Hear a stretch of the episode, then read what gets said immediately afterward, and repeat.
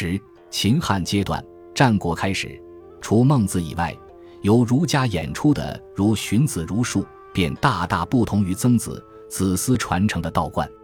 且在由孔子所定定的六经、诗、书、易、礼、乐、春秋的传授上，也各自主守师承，显现了分歧。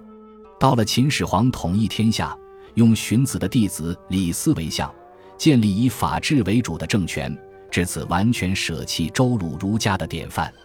因此，在秦汉交替的七十年间，所谓儒家经世之学几乎命如悬丝，虽不绝，但如履。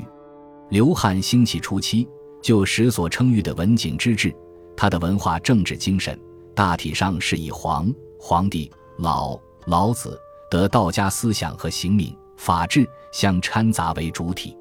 传到汉武帝时代，才有所谓罢黜百家、独尊儒术的实事出现。如果站在现代思维评论汉武帝时代的文化历史演变，对于罢黜百家之学的得失成败，实在难下定论。但自汉武帝到汉宣帝以后，汉朝政权政府中宫、卿、大夫、士。吏等各阶层的人才，大致来讲，确实多是文学彬彬之士，未成一代风规。东汉以后，号称有儒生数万人，对五经章句训诂的学问反而愈来愈疏懒。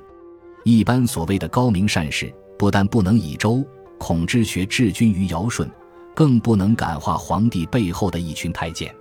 在朝廷中的有学之士，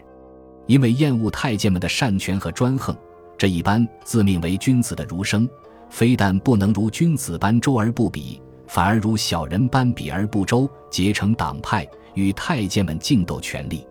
在历史上首度出现东汉特出的党祸，终使刘汉政权陷于衰落，败亡了事。但我们在前后汉书中，如能注意儒林的传记，便可知道两汉经世家法和授受的秩序。对于周礼师儒之道的经义。虽然并未达到最高领域，但在当时的名儒大臣们的章书文词中所祖述之周孔法言，对于辅助当时的政治和教化仍属相当有利。所以历史学家们认为，汉儒朝秉纲常，士敦明节，整衰消逆，多历年所，则周鲁儒学之效也。这些评语虽是秉笔写史的儒家们的主观之言，在如言儒。大致也是事实，无可厚非。本集播放完毕，感谢您的收听，喜欢请订阅加关注，主页有更多精彩内容。